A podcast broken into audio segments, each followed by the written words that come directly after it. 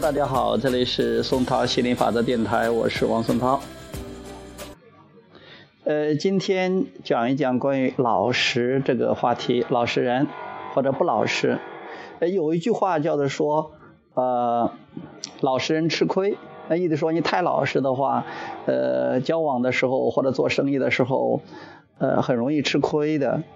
那还有一句话叫做吃亏在于不老实。那意思说，你太不老实的话，终究要吃亏的。其实怎么讲呢？关键是“老实”这个词儿是有很多的注脚的，有很多的解释的。以前的话，我们说老实人，就说这个人不善于沟通啊，不善于说话呀，闷都呃，这个属于这种闷骚型的，或者说是这是。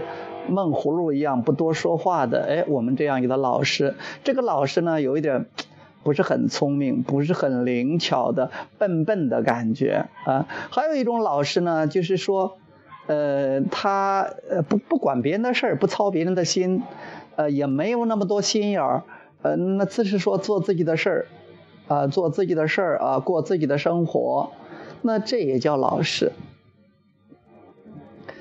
其实。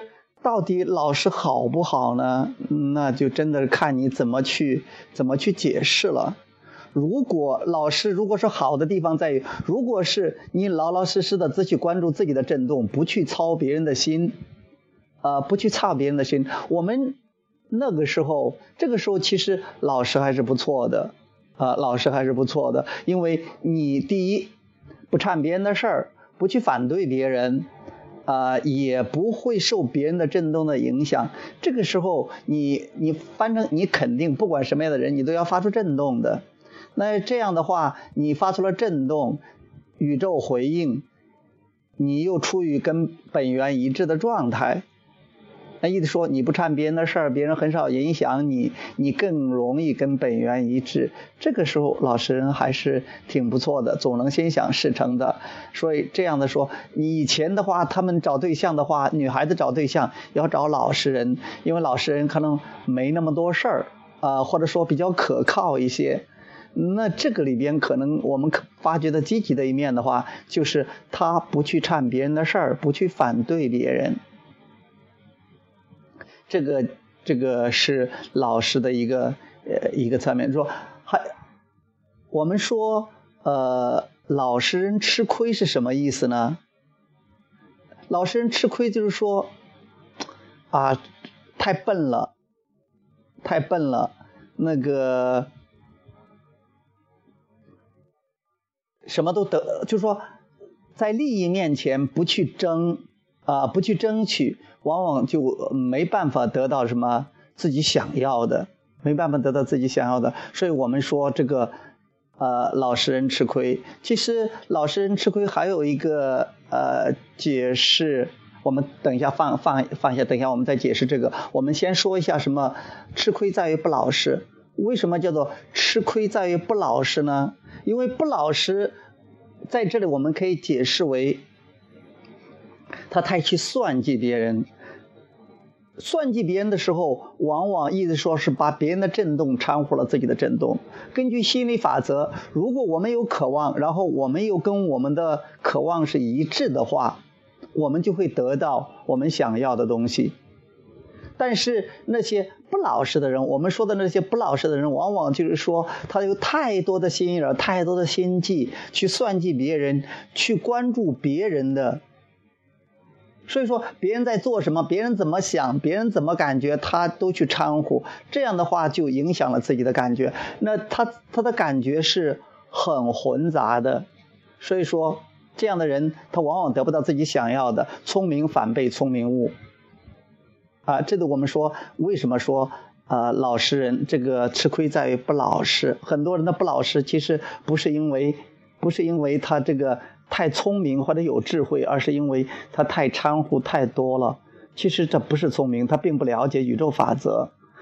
那回头我们说说这个，这个呃，老实人吃亏。其实老实人吃亏是因为太老实了，老实到没有智慧。怎么讲呢？就说总听别人的，啊，就说他可老实了。别人说啥听啥，妈妈说啥就听啥，爸爸说啥听啥，老师说啥就听啥，周围的人说啥就听啥，老板说啥就听啥。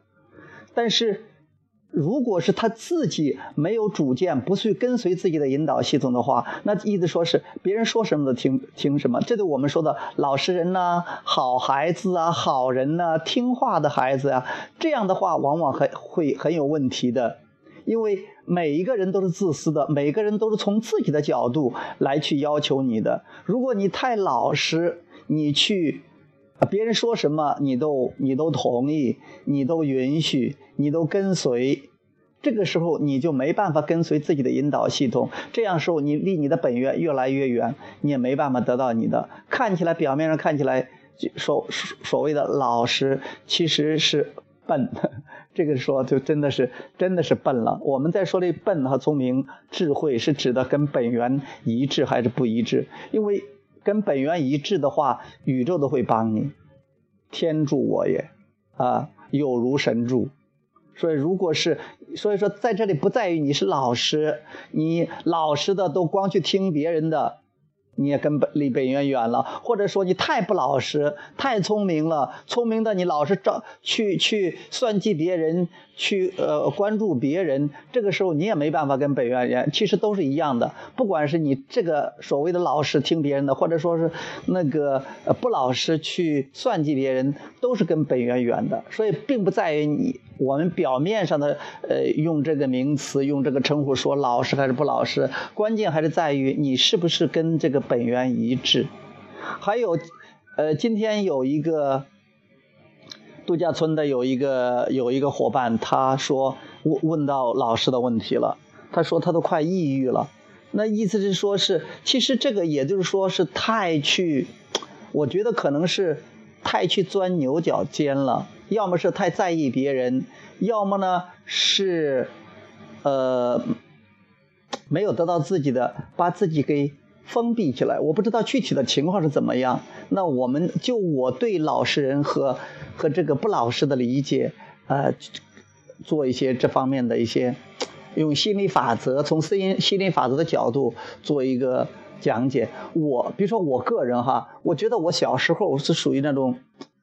啊，调皮的，但是呢，呃，大家给我的印象也是比较老实的，因为我好像不太掺别人的事儿，我只是玩我自己的。哎，我觉得这个老师很好啊，我玩我自己的，我不掺别人的事儿，这个这个很好。包括现在我也是玩我自己的，很少跟别人唱，我也觉得我总能心想事成，至少我总是开开心心的。啊，日子过得轻轻松自在的。另外一个，我现在也变得越来越不老实，是我不再听爸妈的话了，不再听别人的话了，包括老婆大人的话都不再都不是多听的。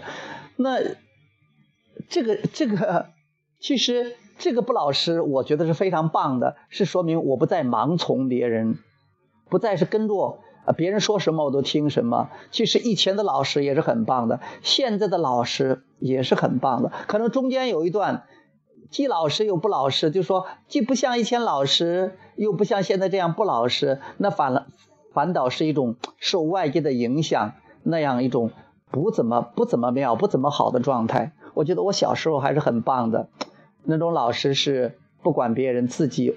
自己玩自己的，现在这种不老实也是很棒的，是不再听从别人的了，跟随自己的引导系统。我觉得我现在我孩子他的状态就是现在，你说他老实也可可以，说他不老实也行，更多的可能是老实吧，因为他自顾忙他自己的，他不在乎别人的，他也总是能得到自己想要的，想上学的上学，不想上学的不想上学，每天也做自己喜欢做的事儿，也是很棒的。好，关于老师和不老师的话题啊，今天就讲到这儿啊，想到哪儿说到哪儿，嗯，好，拜拜。